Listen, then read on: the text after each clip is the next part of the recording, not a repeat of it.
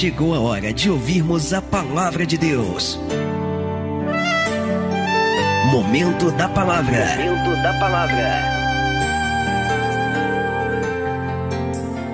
Mas agora é momento de foco total. É momento de você focar na palavra do Senhor. Eu quero pedir a você, por favor, abra a Bíblia no Evangelho segundo escreveu Mateus, no capítulo de número 28. Você sabe que esse texto que nós vamos ler, ele na verdade, ele está escrito tanto no Evangelho de Mateus como também no Evangelho de Marcos. Porém, nós vamos ver uma pequena diferença, existe uma pequena diferença entre um e outro devido aos escritores. Mateus, ele foi um dos apóstolos que antes de ser apóstolo, Antes de ser discípulo de Jesus, ele era cobrador de impostos. O Senhor Jesus o visitou, o Senhor Jesus entrou na vida dele e o transformou. E, e, e Mateus, ele era um apóstolo, e por ser apóstolo, ele acompanhava Jesus não só sendo discípulo, não só sendo apóstolo, mas acompanhando Jesus, ele foi testemunha ocular de todos os milagres que Jesus realizou e de todos os ensinamentos que Jesus ele trouxe. Então eu vou ler no Evangelho de Mateus algo que também está no Evangelho de Marcos. Já Marcos, né, segundo a história, na verdade era um discípulo é, de Pedro e depois ele andou com Paulo, ele andou com Barnabé. Na verdade ele se chamava João Marcos. E Marcos ele, Marcos ele também vai escrever a mesma coisa, só que de uma maneira diferente. Eu vou ler os dois textos para você. É, primeiro no Evangelho de Mateus, no capítulo de número 28. E nós vamos ler a partir do versículo 19. Mateus capítulo 28, versículo 19, e depois você já deixa aberto também em Marcos, capítulo 16, a partir do versículo 15. Volto a dizer, ambos os textos falam acerca da mesma coisa. Porém, eles vão ter abordagens diferentes, porque como eu disse, Mateus, por ser discípulo, ele andava com Jesus e ele foi fiel, não é, a tudo aquilo que ele viu e ouviu. Já Marcos, ele não era, não era, é, ele não estava entre os doze, mas ele vai escrever daquilo que ele sabia. Então veja, Mateus capítulo 28, versículo 19 diz assim: Palavras de Jesus.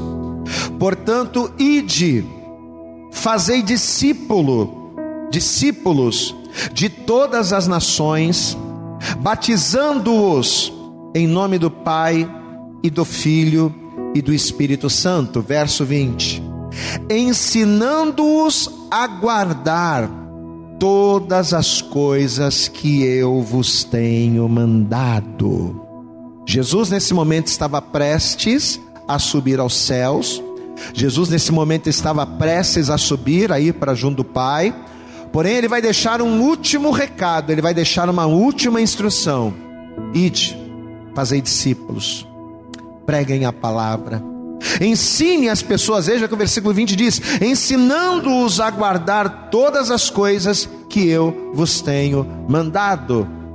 Essas palavras foram escritas por alguém que andou com Jesus e que certamente quando Jesus ascendeu, ele estava lá e ouviu da boca de Jesus esta palavra.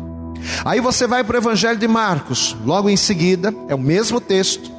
Evangelho de Marcos, no capítulo 16, Olha o que diz aqui no versículo 15. É só para você, só a título de conhecimento, mas a palavra é a mesma. Marcos capítulo 16, verso 15, diz assim a palavra: E disse-lhes, disse-lhe Jesus: Ide por todo o mundo, pregai o evangelho a toda criatura. Quem crer e for batizado será salvo, mas quem não crer será condenado. Apesar de ambos falarem de maneiras diferentes, apesar de Mateus dar um, um tom e João Marcos dar outro, os dois estão falando acerca da mesma coisa. Em ambos os textos, Jesus está dando a mesma instrução para os discípulos que futuramente se tornariam a igreja do Senhor. Era como que se Jesus estivesse dando o foco, a direção, a tarefa que aqueles discípulos futuramente, como igreja, iriam ter que realizar. Tanto em Mateus quanto em Marcos, Tanto aquele que andou com Jesus, como aquele que ouviu de Jesus, eles vão é, retransmitir o recado de Cristo, falando acerca da mesma coisa: pregar a palavra, ensinar as pessoas a guardarem a vontade do Senhor, libertando-as, batizando-as em nome do Pai, do Filho e do Espírito Santo.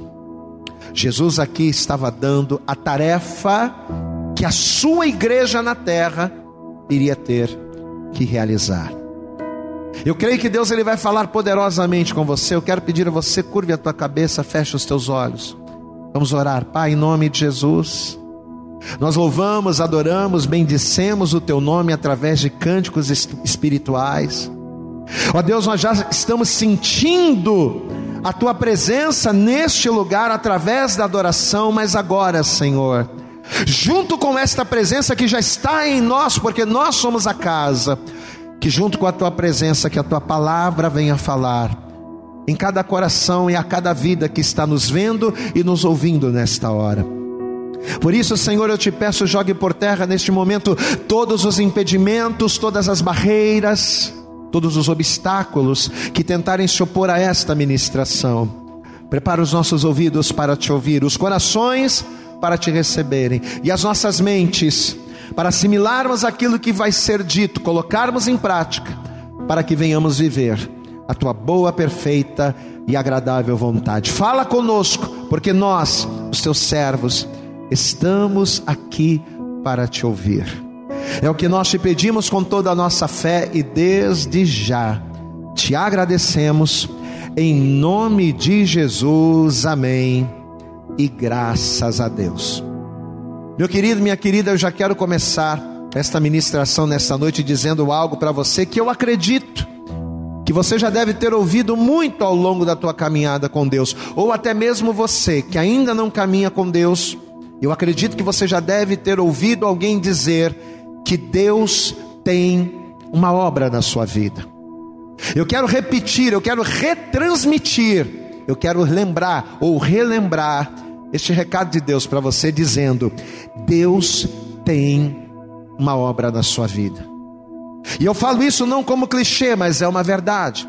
Deus tem uma obra na minha vida e na vida de cada pessoa que nesta noite está nos vendo, que nesta noite está nos ouvindo. Isto é fato. Porém, ao contrário daquilo que muitas pessoas podem imaginar, ao contrário daquilo que as pessoas pensam, esta obra que Deus tem na sua vida e que eu acabei de dizer, não é uma obra única dentre várias, não é uma obra específica dentre uma variedade de obras das quais Deus realiza, não. A obra que Deus tem na sua vida, a obra que eu profetizei, que eu proferi, que Deus tem para você, é a mesma obra que Deus tem na minha vida, é a mesma obra que Deus tem na vida do César, é a mesma obra que Deus ele tem na vida de cada ser humano, na vida de cada homem, na vida de cada mulher. Eu geralmente muita eu por várias vezes, em vários momentos eu já contei isso na igreja, mas eu quero compartilhar isso com você um pouquinho acerca do meu testemunho. Eu quando me converti, me converti na igreja Assembleia de Deus. E na época eu não estava habituado, não é, com o linguajar dos cristãos, então Sempre que eu chegava na igreja, as pessoas elas me chamavam de varão. Eu acredito que até hoje deva haver esse costume, né? É, na igreja Assembleia, nas igrejas mais pentecostais, que chamam os, os homens de varões e as mulheres de varoas. Naquela época, novo convertido, não entendia muito bem isso. Mas sempre que eu chegava na igreja, ou sempre que eu ia numa igreja diferente, que Deus levantava um vaso, um profeta para falar comigo, eles sempre diziam assim: varão E como eu não estava habituado, eu achava que as pessoas me chamavam de varão porque eu era magro e era alto, né? Parecia uma vareta, eu era bem magro e muito alto.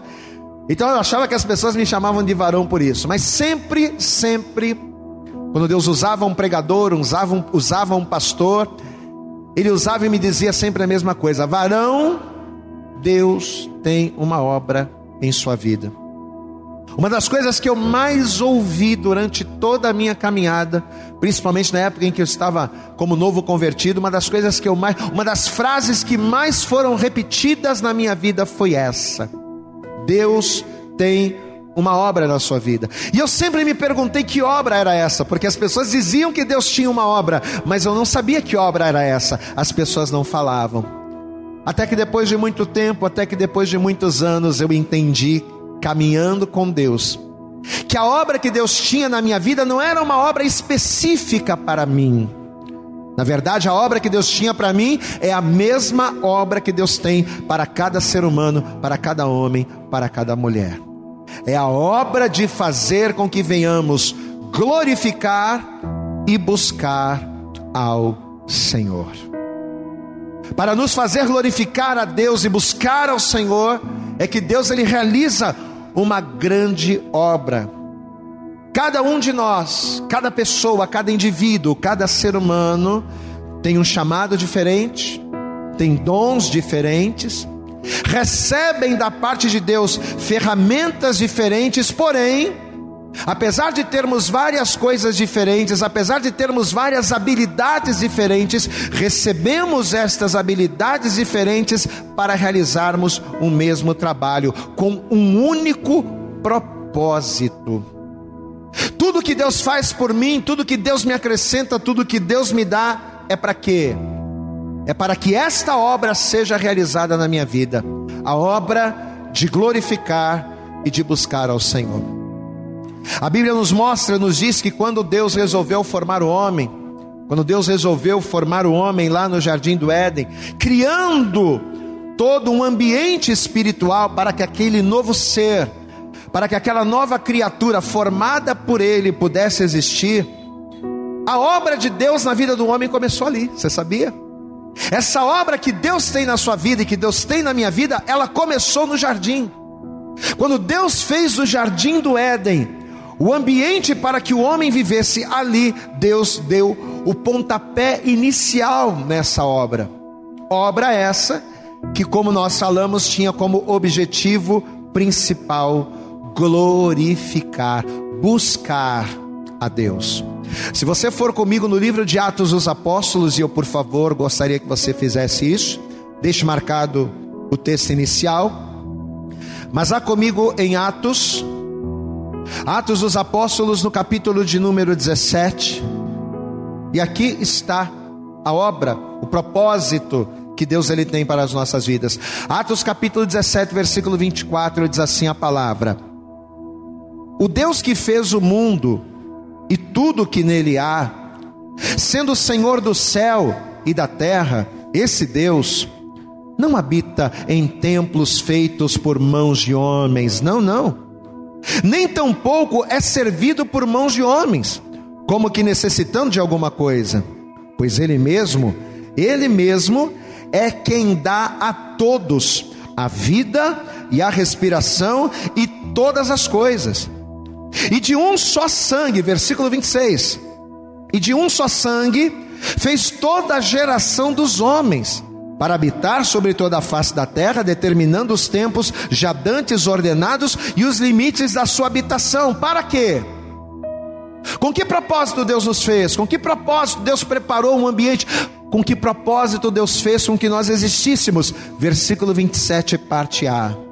Para que buscassem ao Senhor. Amém?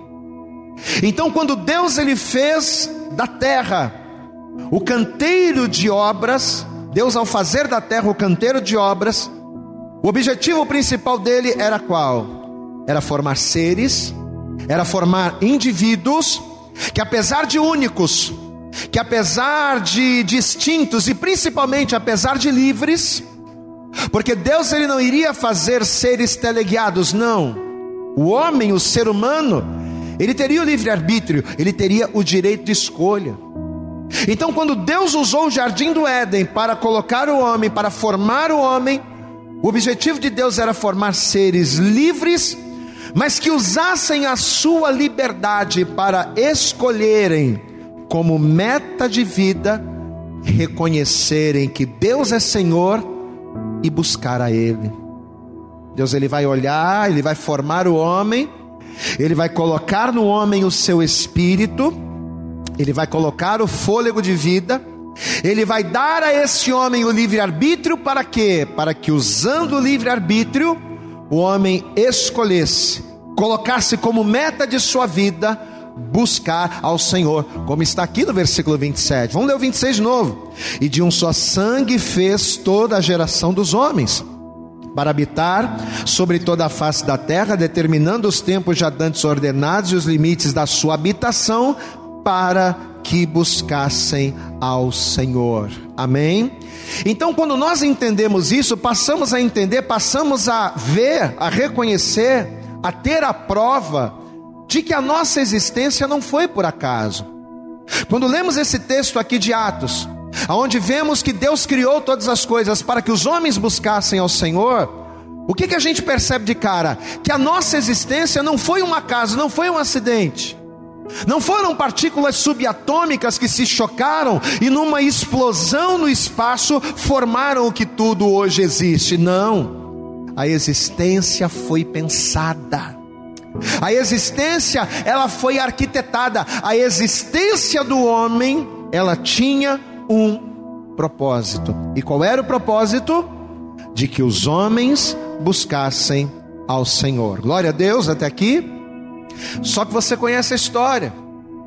O propósito da existência do homem era fazer com que o homem glorificasse o Senhor e o buscasse. Porém, Satanás interviu. Satanás ele entrou na história. Ele trouxe o pecado. O homem se corrompeu. E conta-nos as Escrituras que na corrupção do homem, o homem não só se afastou de Deus, do Deus a quem ele tinha comunhão, mas principalmente, o homem se afastou do propósito de Deus. Amados, pior ou tão mal quanto nos afastarmos de Deus é não termos propósito. O propósito da vida do homem era buscar ao Senhor. Mas quando o homem se permitiu pecar, se corromper pelo pecado, o que, que aconteceu? O homem se afastou de Deus e se afastou daquele propósito de buscá-lo, de adorá-lo. Amém. Os tempos passaram, as gerações passaram, até que Deus, na sua infinita misericórdia, até que Deus, na sua infinita graça e principalmente na onisciência de saber que todas estas coisas aconteceriam, porque Deus não foi pego de surpresa. Deus ele não foi pego de surpresa com a corrupção do coração do homem, com a queda do homem, não. Deus era onisciente, Deus sabia de todas as coisas.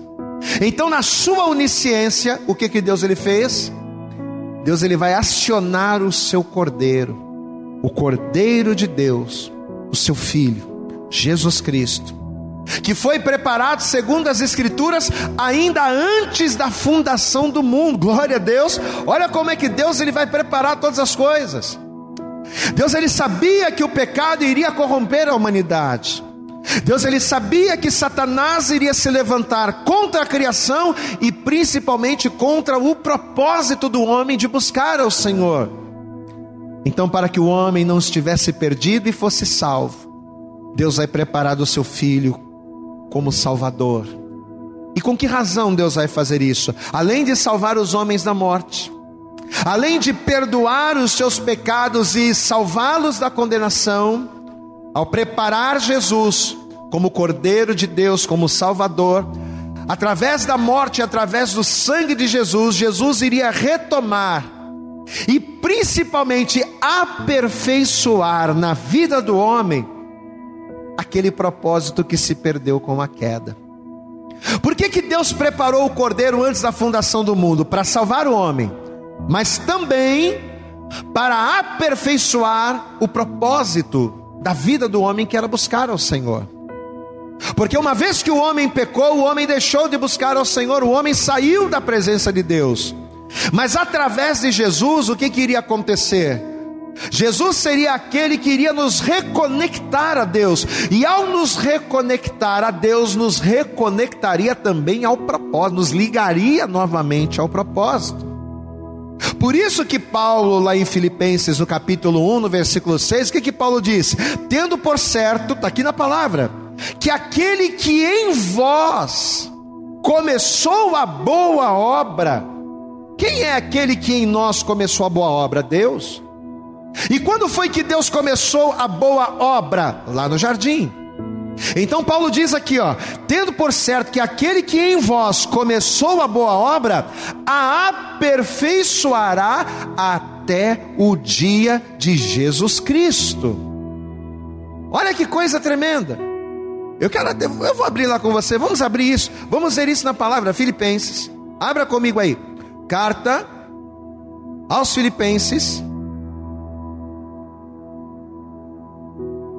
Filipenses Carta aos Filipenses, no capítulo de número 1. Olha o que a palavra diz, eu quero que você veja. Eu falei, mas eu quero que você veja isso. Diz assim: Tendo por certo isto mesmo, que aquele que em vós começou a boa obra, aquela mesma obra que Deus tem para mim, para você e para cada um de nós, aquela mesma obra que começou lá no jardim do Éden, na criação de tudo. Então, tendo por certo isto, isto mesmo, que aquele que em vós começou a boa obra, a aperfeiçoará até quando? Até o dia de Jesus Cristo. Ou seja, até o dia da vinda de Jesus, a morte de Jesus, o sangue de Jesus derramado, iria possibilitar que Deus na sua infinita graça, nos aperfeiçoasse até o dia da volta do seu filho. Glória a Deus. Só que aí eu pergunto para você: o que Deus usaria para nos aperfeiçoar até a vinda de Cristo? Qual seria a ferramenta que Deus usaria para que até o dia da vinda de Jesus fôssemos aperfeiçoados no propósito de buscarmos a Deus? A resposta é simples: a ferramenta que nos aperfeiçoa é a palavra. E a instituição é a igreja. Você pode dar glória a Deus? Deus ele vai usar a igreja. O lugar onde o seu nome habita, o lugar onde o nome do Senhor é glorificado. Deus ele vai usar a igreja dele para que por meio dela, por intermédio da palavra, levando a palavra de Deus, Deus, através da igreja, pudesse aperfeiçoar o seu povo, pudesse aperfeiçoar as pessoas até o dia da vinda de Jesus. É o que a palavra nos diz. Se você vier comigo aqui em Efésios, e eu quero por favor que você abra aí comigo, carta aos Efésios, no capítulo de número 4. Efésios, capítulo de número 4. Presta atenção nesse texto porque fica claro aqui. Carta aos Efésios, no capítulo 4, no versículo de número 10, diz assim: preste atenção. Aquele que desceu é também o mesmo que subiu acima de todos os céus para cumprir todas as coisas. Olha o versículo 11. E ele mesmo, ou seja, o Senhor, deu uns para apóstolos, e outros para profetas e outros para evangelistas, e outros para pastores e doutores, querendo o quê? Querendo o quê? Qual é o intuito do Senhor levantar apóstolos, evangelistas, pastores, profetas, mestres? Qual é o objetivo de Deus levantar? De Deus levantar estas pessoas? Está aqui, ó, versículo de número 12 querendo o aperfeiçoamento dos santos para a obra do ministério, para a edificação do corpo de Cristo. Diga glória a Deus. Amados, então o papel da igreja, qual é o papel da igreja? Enquanto instituição, aonde Deus levanta apóstolos, aonde Deus levanta evangelistas, aonde Deus levanta pastores, aonde Deus levanta mestres e doutores. Qual é o objetivo principal da igreja? É pregar, é ensinar, como diz inclusive o texto de Mateus, e nós vimos também em Marcos, é pregar e ensinar as pessoas para quê? para aperfeiçoando-as na palavra e na obediência, elas venham cumprir o propósito de buscar a Deus. Amém? Qual é o propósito? É buscar a Deus. Mas para que eu seja aperfeiçoado no propósito de buscar a Deus até a vinda de Jesus, a igreja tem a tarefa de pregar a palavra. É tarefa da igreja através dos seus apóstolos, dos seus pastores, dos seus evangelistas, dos seus profetas, dos seus mestres, é tarefa da igreja. Como Jesus disse lá: pregai o evangelho a toda criatura, quem crer e for batizado será salvo. Para que todos conheçam a palavra, é tarefa da igreja. Pregar a palavra, ensinar as pessoas, aperfeiçoá-las até a vinda de Jesus Cristo a fim de que aperfeiçoadas elas iam cumprir o propósito, a obra que começou lá no jardim do Éden, que é buscar ao Senhor. Mateus capítulo 28, versículo 19, o texto que a gente leu no início está aqui, ó. Ensinando-os palavras de Jesus, escritas por Mateus, que era o discípulo que estava com Cristo, que andava com ele, ensinando-os a obedecer a todas as coisas que eu vos tenho mandado. Então, quando a igreja ensina as pessoas tudo aquilo que Jesus tem mandado, o que, que ela está fazendo? Ela está aperfeiçoando os homens, as pessoas, para o propósito de buscarem ao Senhor, que é o propósito, a razão da existência. A Bíblia diz que quando o apóstolo Paulo teve um encontro com Jesus lá no caminho de Damasco, porque Paulo era um perseguidor do evangelho, mas Deus tinha uma obra, glória a Deus. A mesma obra que Deus tem na minha vida, a mesma obra que Deus tem na sua vida, a mesma obra que é única na vida de cada um de nós, Deus tinha esta mesma obra na vida de Paulo. E diz as Escrituras que quando Paulo estava no caminho de Damasco, ele teve um encontro com Jesus, a luz resplandeceu, ele caiu do cavalo, ele teve um, dia, um diálogo com Jesus. E quando Paulo percebeu, quando ele recebeu, melhor dizendo, de Cristo o seu chamado, porque ali naquele momento, Jesus ele vai começar a falar, o Senhor vai começar a falar com Paulo, e Paulo vai receber o seu chamado ali. E quando Paulo recebe o seu chamado, olha o que o Senhor vai dizer para ele. Eu quero que você acompanhe. Atos capítulo 26, volta um pouquinho se você está em Efésios. Olha só como que o Senhor vai falar com Paulo. Atos dos Apóstolos, no capítulo de número 26. Olha o que a palavra vai dizer aqui a partir do verso 16. Isso é para confirmar o que estamos dizendo acerca do propósito da igreja.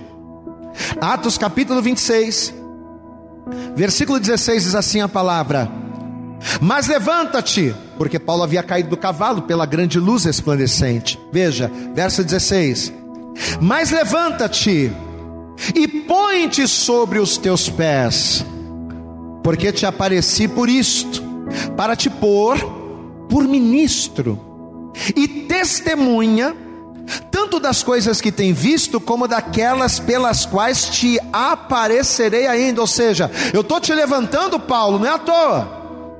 Ou melhor, Saulo, eu estou te levantando para que você seja ministro das coisas que você tem visto e das coisas que eu ainda vou manifestar na tua vida. Verso 17: Livrando-te deste povo e dos gentios a quem agora te envio. Olha o versículo 18, gente. Para que, que Deus estava levantando Paulo? Para que, que Deus estava, né? Entregando a Paulo o ministério. Versículo 18: Para lhes abrir, para lhes abrires os olhos, e das trevas os converterdes à luz, e do poder de Satanás a Deus, a fim de que recebam a remissão de pecados e herança entre os que são santificados pela fé em mim. Você sabe por que eu estou te levantando, Saulo? Você sabe por que você está caindo do cavalo, você está tendo essa visão? Sabe por que eu estou te, te escolhendo aqui, te levantando por ministro? Para que você pregue a palavra, a fim de que as pessoas tenham os seus olhos abertos a fim de que as pessoas elas saiam do domínio das trevas e elas passem a habitar na luz do Senhor, a fim de que as pessoas sejam livres de Satanás para poderem servir ao Senhor, a fim de que recebam a remissão dos pecados, a herança. Amados, esse é o propósito da igreja. O propósito da igreja é pregar. O propósito, a razão da igreja é aperfeiçoar as pessoas, volta a dizer, através dos seus pastores, dos seus apóstolos, dos seus ministros.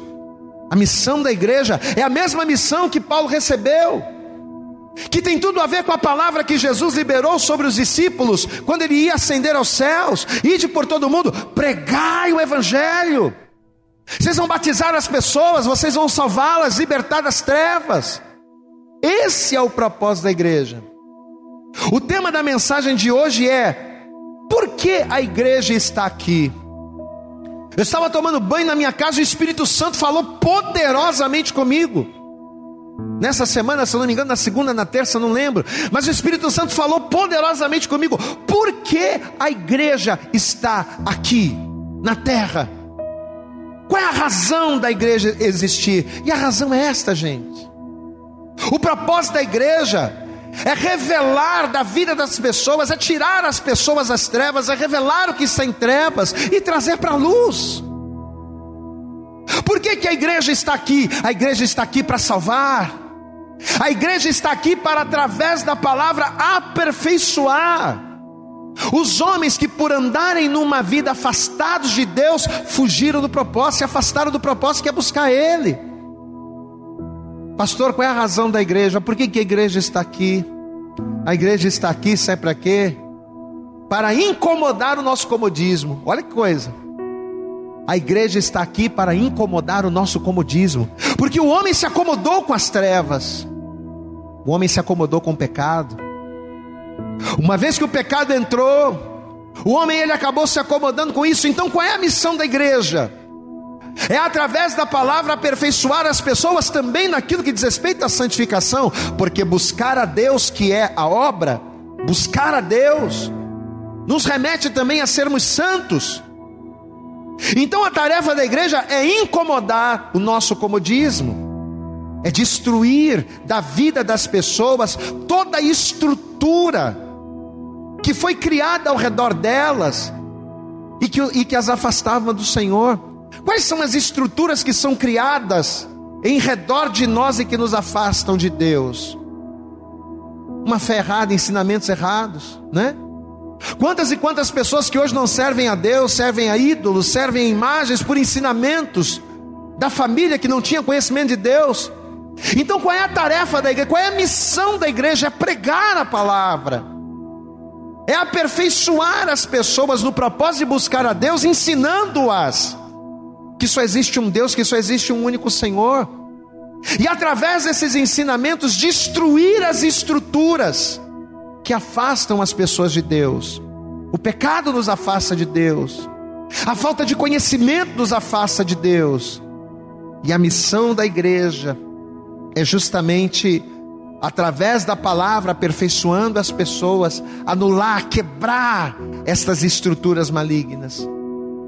A Bíblia diz que quando o apóstolo Paulo, esse mesmo Paulo, que recebeu um chamado e que ouviu esta palavra, esse mesmo Paulo, porém agora, muitos anos mais tarde, este mesmo Paulo prestes a morrer, nas suas últimas palavras, quando ele vai levantar Timóteo para que pregue a palavra, quando ele vai aconselhar o mancebo Timóteo, a continuar o trabalho que ele estava fazendo, Paulo vai trazer uma palavra tremenda também acerca disso. Eu quero que você abra comigo segunda epístola a Timóteo. Olha o conselho que Paulo vai dar aqui para esse novo ministro, para esse novo homem de Deus que vai ter a tarefa de como igreja aperfeiçoar. Vamos ver. 2 Timóteo capítulo 4, olha o que, olha o que Paulo vai dizer aqui. 2 Timóteo capítulo 4, verso 1 diz assim: Conjuro-te, pois. Isso aqui é Paulo falando com Timóteo. Amém? Mas esta palavra serve para nós. Conjuro-te, pois, diante de Deus e do Senhor Jesus Cristo, que há de julgar os vivos e os mortos na, na sua vinda e no seu reino. O que? O que, que ele está conjurando? O que, que ele está dizendo? O que, que ele está querendo? O que, que ele está aconselhando? Está aqui, ó, versículo 2 que pregues a palavra. Ô Timóteo, deixa eu dizer uma coisa para você. Prega a palavra. Instes a tempo e a fora de tempo. A palavra instar quer dizer insistir. Não para de pregar, não desista de pregar, continua pregando. Instes a tempo e a fora de tempo. Corrijas, repreendas, exortes com toda a longanimidade e doutrina. Sabe por que você tem que fazer isso, Timóteo? Aí no versículo 3: Porque virá tempo em que não suportarão a sã doutrina, mas, tendo coceira nos ouvidos, amontoarão para si doutores conforme as suas próprias concupiscências. Vai chegar um tempo em que as pessoas vão se esfriar, em que as pessoas vão se corromper. Vai chegar um tempo em que as pessoas não mais inclinarão seus ouvidos à sua à sã doutrina e que irão querer se desviar da fé. Por isso que você não pode deixar de pregar. Por isso que você precisa pregar a palavra para que elas sejam aperfeiçoadas até o dia da vinda de Cristo, verso 4 e desviarão os ouvidos da verdade, voltando às fábulas. Mas tu, tu quem? Tu, Timóteo, tu, se sóbrio em tudo, sofre as aflições, faze a obra de um evangelista e cumpra o teu ministério. Olha o conselho que o apóstolo Paulo está dando para o mancebo Timóteo. Não deixa de pregar a palavra, não deixa de exortar, não deixa de puxar a orelha, não deixa de repreender, não deixe de aperfeiçoar as pessoas por intermédio da palavra para que elas busquem ao Senhor, não deixe, porque tempos ruins virão, mas você não pode deixar de pregar. Olha a tarefa da igreja, mas quando eu vejo o que Paulo falou para Timóteo, quando eu vejo o que Jesus falou para Paulo, e quando eu vejo o que Jesus, prestes a subir aos céus, falou com os discípulos, o que, que a gente entende claramente? Que a tarefa da igreja é insistir, é pregar, é pregar, é ensinar, é aperfeiçoar as pessoas por intermédio da palavra. Só que o grande problema, e é aqui que a gente vai começar a mergulhar de uma maneira mais profunda na palavra. O propósito da igreja, a razão pelo qual a igreja está aqui nesta terra, é pregar a palavra para que por meio dela os homens sejam aperfeiçoados no propósito, na obra de buscarem ao Senhor. Só que o grande problema é que a igreja perdeu o foco. Você sabe qual está sendo o grande problema da nossa geração? é que as igrejas perderam esse foco aqui, do qual Paulo estava orientando a Timóteo, do qual Jesus em Damasco orientou a Paulo, do qual Jesus orientou aos discípulos pouco antes de subir aos céus. Em todos os casos, a ordem é uma só: prega a palavra, ensina a verdade Faça as pessoas conhecerem a minha vontade, para que aperfeiçoadas na minha vontade, elas venham me buscar. Em todos os casos, a tarefa é uma só, só que a igreja dos nossos dias perdeu o foco. Hoje o que nós vemos são igrejas que não pregam a palavra, igrejas que substituem a palavra por entretenimentos, igrejas que reduzem a palavra para que coisas atrativas sejam apresentadas e com isso a palavra, que é o foco principal, ela vai perdendo mais e mais espaço na vida das pessoas. Para atender caprichos humanos, para atender interesses humanos. A igreja perdeu o foco da palavra. A igreja se esqueceu de que a razão da sua existência na terra é aperfeiçoar os homens no propósito, na obra de buscarem ao Senhor. E por se perder do foco, muitas igrejas estão se corrompendo, e ao se corromperem por propósitos alheios, seja pela ganância dos seus líderes, seja pelos interesses da grande maioria, não importa ao perder o foco daquilo que é o propósito de Deus para a igreja, as pessoas não estão sendo aperfeiçoadas na palavra como deveriam. Amado, deixa eu dizer uma coisa para você: a igreja não está aqui para fazer média com dizimista, que dá dízimo alto na igreja. Não. Existem várias igrejas que hoje em dia fazem acepção. E se ela tem na sua, no seu rol de membros, membros que dão dízimos altos, a igreja fica cheia de dedo, não fala. A igreja não está aqui para isso. A igreja de Deus, a igreja do Senhor, não está aqui para privilegiar aqueles que lhes satisfazem ou aqueles que lhes favorecem, mas muitas igrejas estão assim. Esqueceram-se do foco que é aperfeiçoar. Como Paulo disse para Timóteo: instes, insista, não pare. Muitas já pararam porque para não me lindrar o dizimista alto que tem. A igreja não está aqui para isso, gente. A igreja não está aqui nesta terra para ensinar teoria de prosperidade, não. As igrejas estão tão preocupadas em darem fórmulas mágicas para as pessoas prosperarem. Ah, ó, se você fizer isso, você vai ganhar dinheiro. Ó, se você fizer aquilo, você vai prosperar. Ó, se você fizer aquilo, Deus vai te dar casa própria. Meu irmão, você quer prosperar, tem que trabalhar. A igreja tem que ensinar as pessoas que se ela quer prosperar, primeiro, ela tem que ser fiel a Deus, e segundo, ela tem que trabalhar, porque nada acontece de graça, não é por mágica. Mas as pessoas hoje estão mais preocupadas em ensinarem as pessoas a teoria a prosperarem do que a serem salvas. A igreja está deixando de pregar o aperfeiçoamento para pregar o enriquecimento, mudança de foco. A igreja não está aqui para isso, meu irmão. A igreja não está aqui para passar a mão na cabeça de pecado, para passar a mão no pecado. Quantas e quantas igrejas que às vezes o pastor cai em adultério, o pastor cai em pecado. Aí a igreja, ao invés de aperfeiçoar aquele pastor, pegando a palavra e dizendo: oh, você está errado, rapaz. Você não pode ser no pastor, fazer isso, fazer aquilo, sair com uma, sair com outra, adulterar, mentir, prostituir.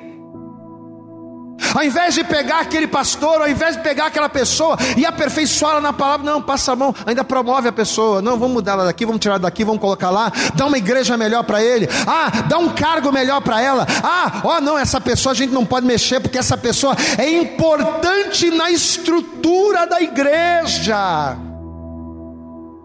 Amado, a igreja não está aqui para isso. A igreja não está aqui para administrar pecado, a igreja está aqui para, através da palavra, fazer com que o pecado caia por terra.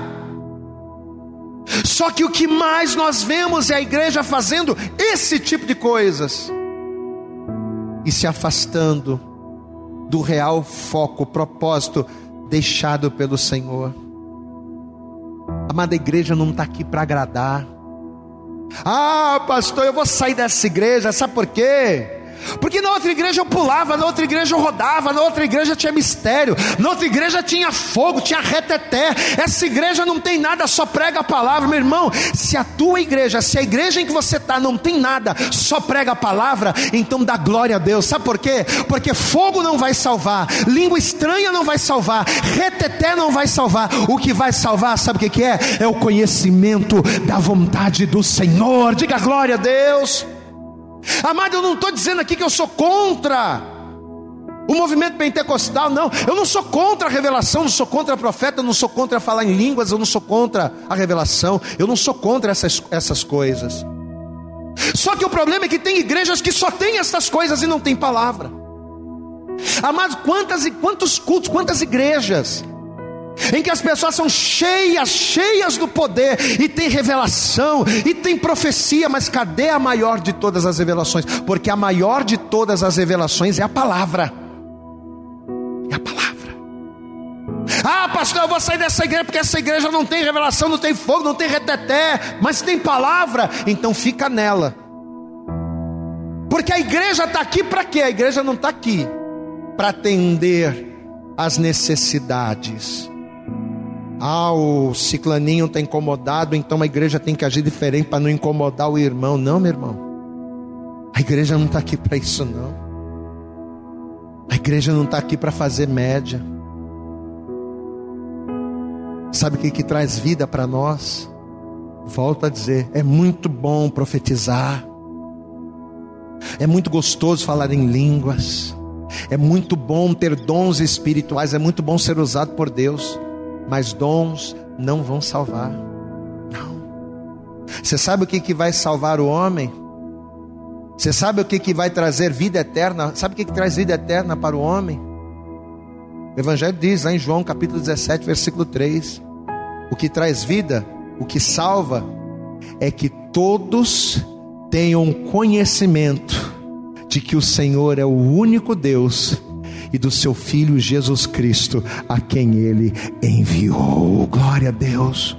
É o conhecimento de que Deus é Senhor e de que este Deus que é Senhor enviou a Jesus Cristo, é este o conhecimento que vai trazer salvação. Mas como as pessoas vão conhecer se a igreja não prega? João capítulo 17, Evangelho de João. Aqui, ó. Eu falei, agora vou ler. João, Evangelho segundo escreveu João, capítulo de número 17. Olha o que diz a palavra aqui. João capítulo 17, versículo 3 diz assim: E a vida eterna é esta. O que, é vida eterna? O que, que é vida eterna para nós? É fogo, é poder, é unção, é glória, é reteté, é movimento? Não, nada disso. Essas coisas são muito boas. Mas olha aqui, ó.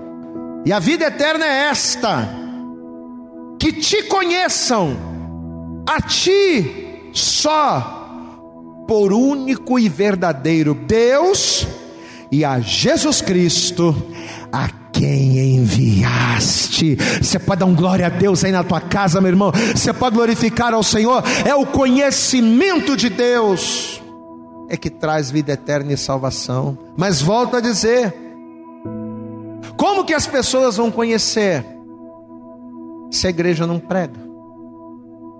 Se a igreja está mais preocupada com quanto de dízimo vai entrar do que o quanto de almas vão ser salvas. Como que as pessoas vão conhecer? Se a igreja não está preocupada em instar, como Paulo aconselhou a Timóteo, a instar a palavra, a insistir no evangelho, na vontade do Senhor, não tem como. Ah, pastor, eu vou sair dessa igreja porque aqui não tem dança, porque aqui não tem jovem, porque aqui não tem movimento. Ah, essa igreja é muito parada. Eu vou sair dessa igreja porque não tem festa, não tem nada, meu, irmão. Lá em Eclesiastes, no capítulo 7, no versículo 4, a palavra de Deus diz assim: que o coração dos sábios está, sabe aonde? Não é na casa que tem festa. O coração do sábio está na casa que tem luto. Olha que coisa tremenda. Ah, você vai sair da igreja porque a igreja não tem movimento, porque a igreja não tem festa, porque a igreja não... Mas tem palavra? Tem palavra. Olha o que a palavra está dizendo aqui. O coração dos sábios está, sabe aonde? Não é na casa que tem festa, é na casa que tem luto. Porque na casa que tem luto há quebrantamento. Na casa que tem festa há displicência. Não estou falando aqui mal contra a pessoa fazer uma festividade. Contra... Não estou falando mal disso. O meu problema é que existem igrejas que só se preocupam com isso. Com festas, com propósitos, com campanhas, e a palavra está ficando de lado. Você entende o que o pastor está ministrando? A igreja ela está tendo que inventar meios para seduzir as pessoas. Porque a palavra para muita gente, e por culpa das próprias igrejas, a palavra não tem sido suficiente. Amado, guarda essa frase, eu até escrevi aqui para mim não esquecer. Guarda essa frase. Quando a palavra de Deus não é suficiente, a adoração ela deixa de ser espontânea para se tornar utilitária. Eu vou repetir. Quando a palavra de Deus não é suficiente, a adoração deixa de ser espontânea para se tornar utilitária. Coisa triste é a pessoa vir para a igreja para adorar, não por espontaneidade em reconhecer que Deus é Senhor, mas a pessoa vem para Deus pra, para adorar porque ela acha que a sua adoração é útil para conquistar alguma coisa ou para alcançar alguma coisa. Quando a pessoa só vai para a igreja com o propósito de adorar, de prestar a Deus uma adoração utilitária, a igreja precisa realmente se mover com distrações, porque a palavra ali não é mais, não é mais fundamental, não é suficiente.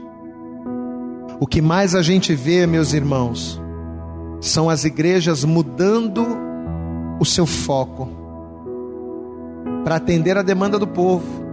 Ah, pastor, mas o povo vem por causa da campanha, porque a pessoa quer receber vitória, porque a pessoa quer receber a chave. Então a gente tem que dar para as pessoas o que elas querem. A gente tem que ter estratégias. A palavra que mais sai da boca das lideranças hoje em dia é a palavra mais usada pela liderança: estratégias. Igrejas que, para atender a procura do povo, está usando de estratégias e não da palavra, para aperfeiçoar as pessoas no real propósito que é buscar ao Senhor.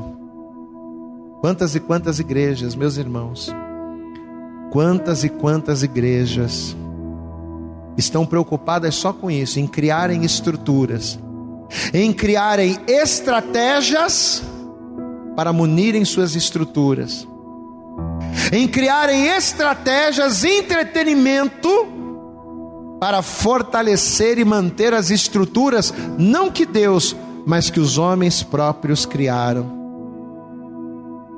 E para que, que essas estruturas são criadas? Para que essas estratégias?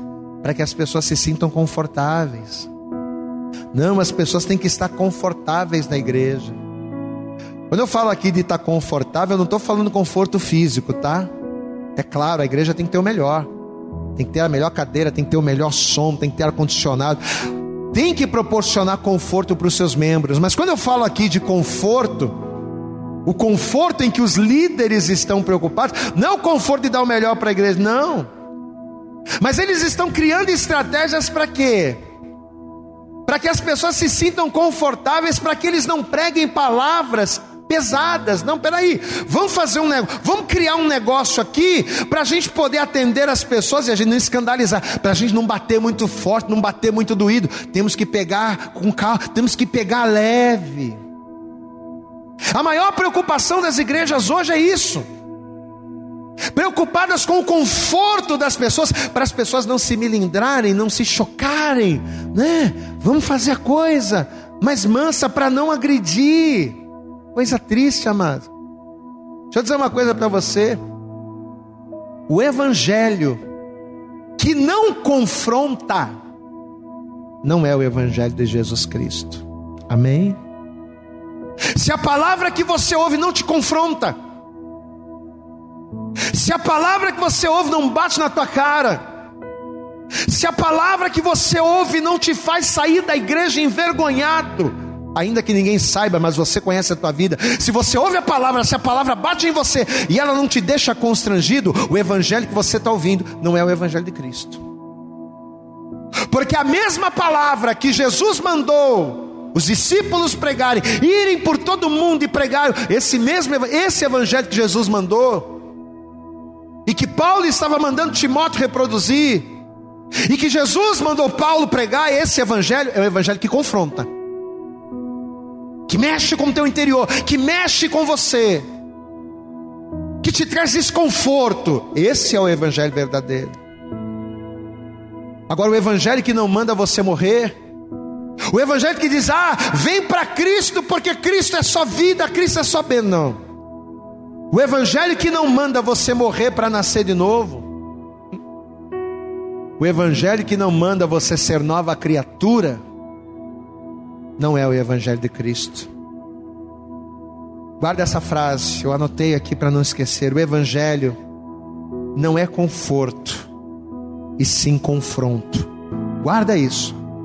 O Evangelho, que é a missão da igreja pregar, que é a razão pela qual a igreja está aqui. O Evangelho não é conforto, e sim o confronto daquilo que eu faço com aquilo que eu deveria fazer. O Evangelho não é conforto, mas sim o confronto daquilo que eu estou fazendo com aquilo que eu deveria fazer. Porque muitas das vezes aquilo que nós fazemos não é aquilo que deveríamos fazer. E quando nós estamos fazendo algo que deveríamos fazer, ou quando nós não estamos fazendo algo que deveríamos fazer, é o Evangelho, é a palavra de Deus que nos aperfeiçoa, que nos ensina por intermédio da igreja. Mas se a igreja não prega, ou se a igreja só prega a teoria da prosperidade, ou se a igreja só está preocupada com quanto de dízimo vai ter, ou com quantas pessoas vão se batizar para ter mais membros da igreja para arrecadar mais. Igreja que se preocupa com essas coisas, não está preocupado com, a, com o tipo de evangelho, com o foco real da igreja. O evangelho, a palavra de Deus, tem que ser o espelho que reflete as minhas imperfeições. E se você não fica satisfeito com isso, ou se alguém não está satisfeito com isso, então você não está no Evangelho de Cristo. Que palavra, amados. Deixa eu dizer uma coisa para você, eu como pastor, de maneira alguma eu posso ser grosso. E não sou. Como pastor, como ministro levantado por Deus, eu não tenho que ser grosso com as pessoas, eu não posso ser mal educado com as pessoas, não. Pelo contrário, eu tenho que ser manso, eu tenho que ser educado. Mas ser educado não pode nos fazer maleáveis. Você entende isso? Uma coisa é ser educado, outra coisa é ser maleável. Uma coisa é ser educado, outra coisa é pegar mais leve. Peraí, eu vou pegar mais leve porque fulano é dizimista alto.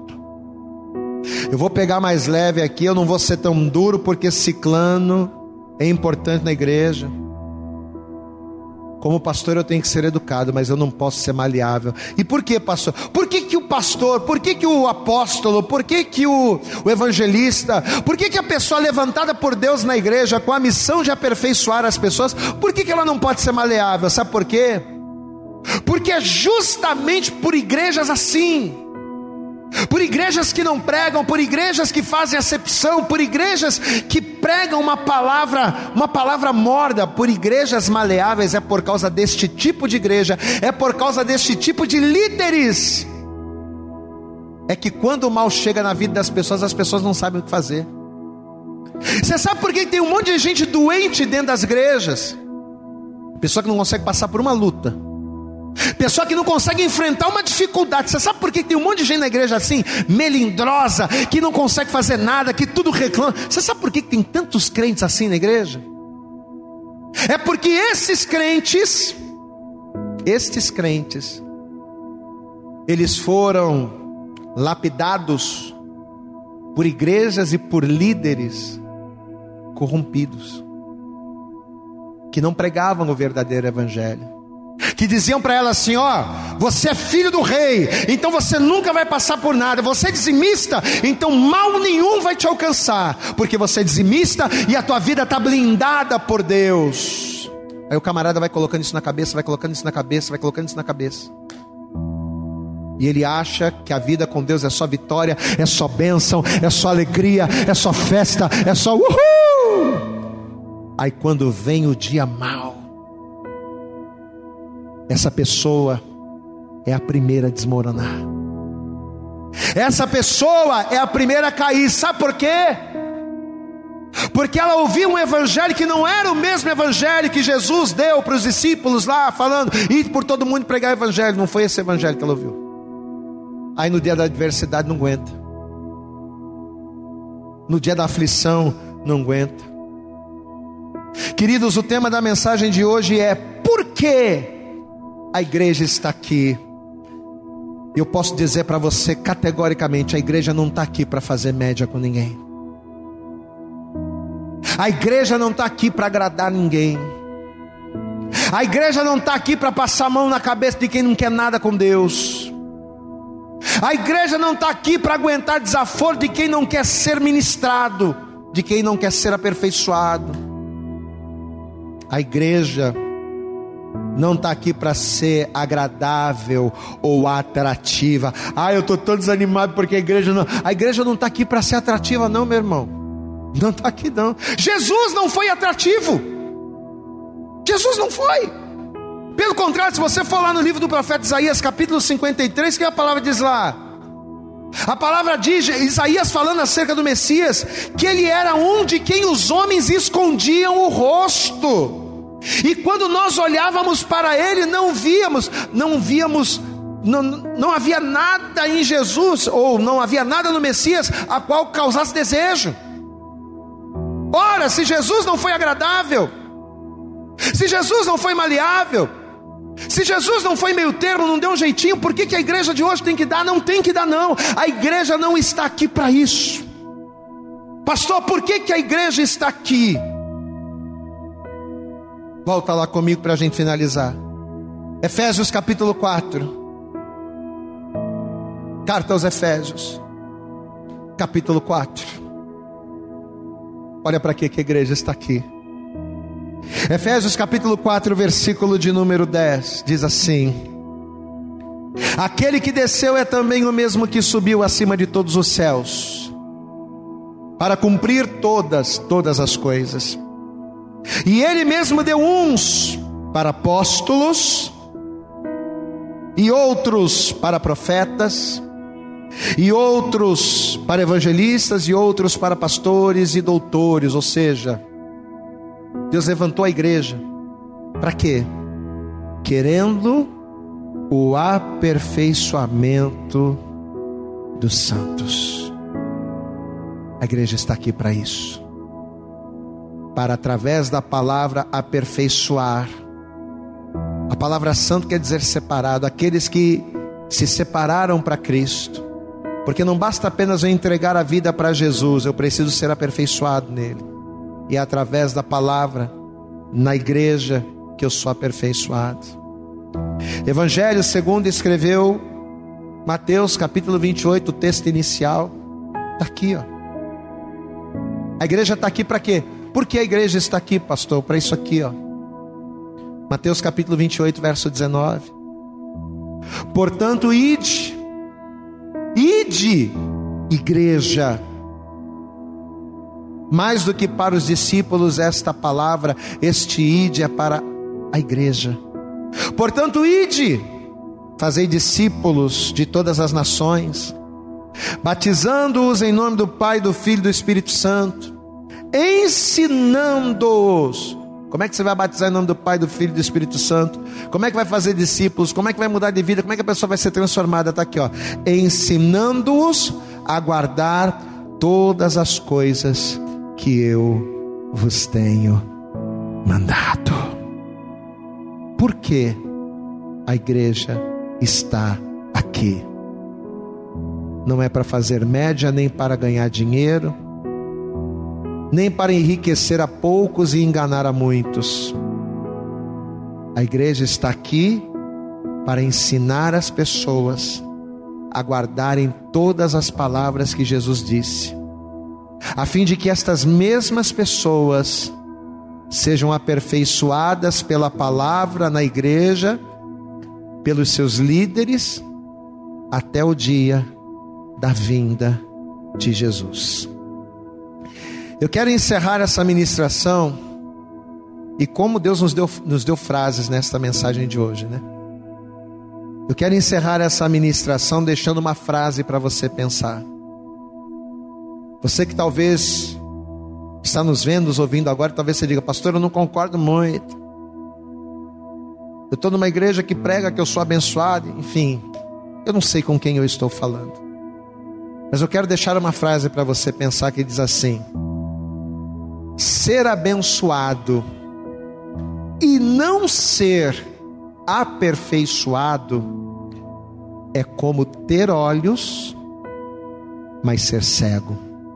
Amém? Não adianta você estar numa igreja que te ensine a ser abençoado. Não adianta você seguir uma liderança que te ensina a ser abençoado, se você primeiro não for aperfeiçoado. Tem muita gente que vai para as igrejas e fazem propósito e entra nesses oba-obas e até conseguem bênçãos, até conseguem vitórias pela misericórdia do Senhor. Mas por não serem aperfeiçoadas, a pessoa recebe a bênção, mas daqui a pouquinho se desvia, está caído, está desviado. Quando vem o dia mal, a pessoa não aguenta. Por quê? Porque a pessoa que está no evangelho da bênção, mas não está no propósito, na visão de ser aperfeiçoado para buscar a Deus. Deus, nesta noite, através desta palavra, através desta palavra que está sendo liberada a você que está nos vendo, a você que está nos ouvindo, talvez pelo podcast, Deus está liberando essa palavra para você, para dizer: a igreja verdadeira está aqui para aperfeiçoar através da palavra. Se você é um líder, se você é um pastor, se você é um evangelista, se você é um ministro que foi levantado por Deus, mas está debaixo de uma visão que não aperfeiçoa, abra seus olhos. Se você é um membro que está em uma denominação, não importa qual, mas que a visão dessa denominação não é ensinar, não é exortar, não é aperfeiçoar, mas é ensinar a prosperar, é não ter consistência na palavra, cuidado. Porque mais importante do que ser abençoado é ser aperfeiçoado. Eu quero fazer uma oração nesta noite, pastor. Eu reconheço que se hoje eu estou desviado da igreja, eu estou desviado porque um dia eu estive numa igreja assim. Quantas pessoas que talvez hoje estão desviadas da igreja, porque ao invés de serem ensinadas no real evangelho, no evangelho verdadeiro, ao invés de serem preparadas para o mundo com as verdades duras do evangelho, foram alimentadas com palavras doces, com palavras de vitória. Eu não estou dizendo aqui que o Evangelho não tem vitória, ele tem vitória. Mas, meu amado, é com luta que a gente vence. Não é com coisas que a gente dá para Deus ou com coisas que a gente faz. É sendo aperfeiçoado na palavra que a gente vence.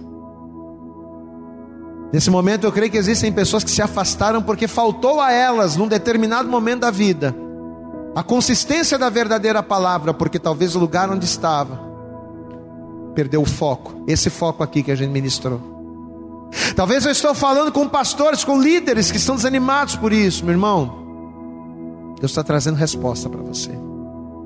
Eu quero orar para Deus te levantar. Eu quero orar para que os teus olhos se abram, assim como os olhos de Paulo se abriram. As escamas lhe, lhe caíram dos olhos.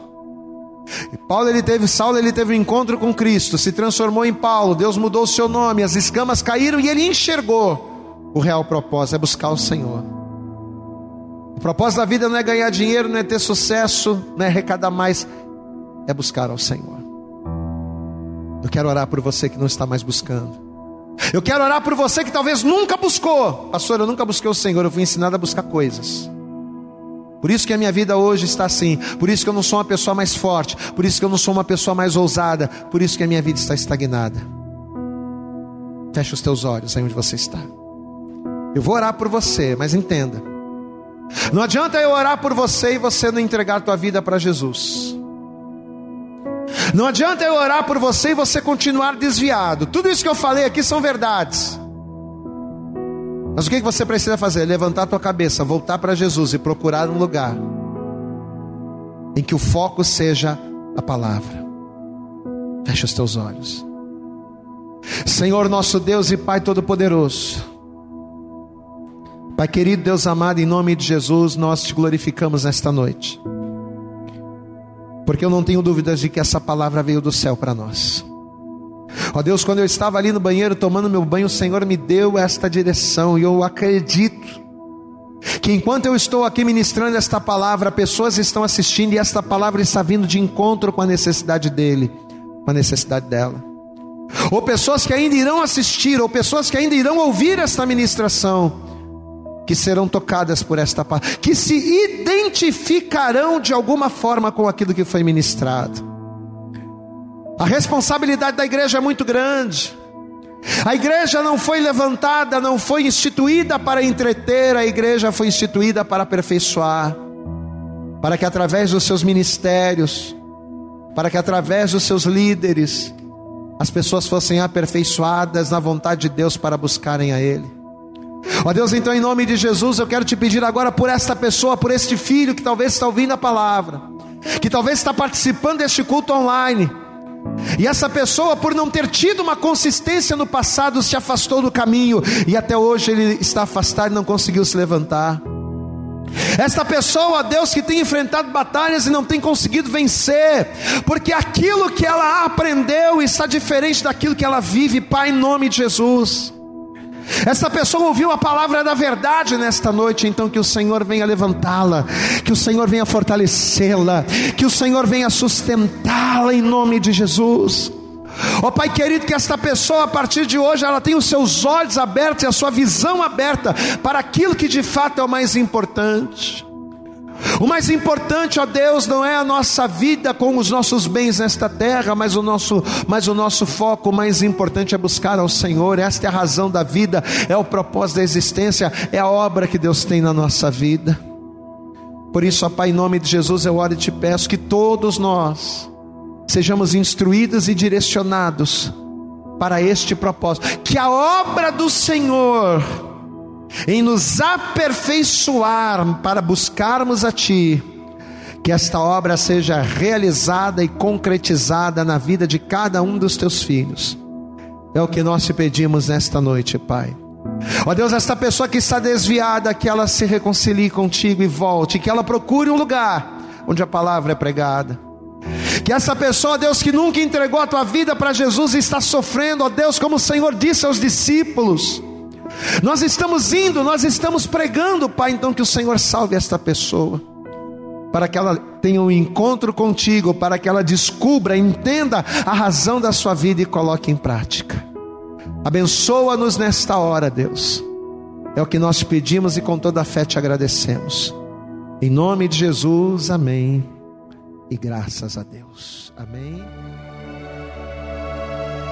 Eu acredito que essa mensagem falou poderosamente com você. Mas se você acredita que ela pode ajudar também uma outra pessoa que você gosta, ama ou admira, mande para ela. Compartilhe o link ou convide essa pessoa para seguir o nosso podcast. E creia que fazendo isso, ainda que não seja você a ministrar, além de nos ajudar, você estará cumprindo o ID de Deus. Deus abençoe você e até o nosso próximo conteúdo.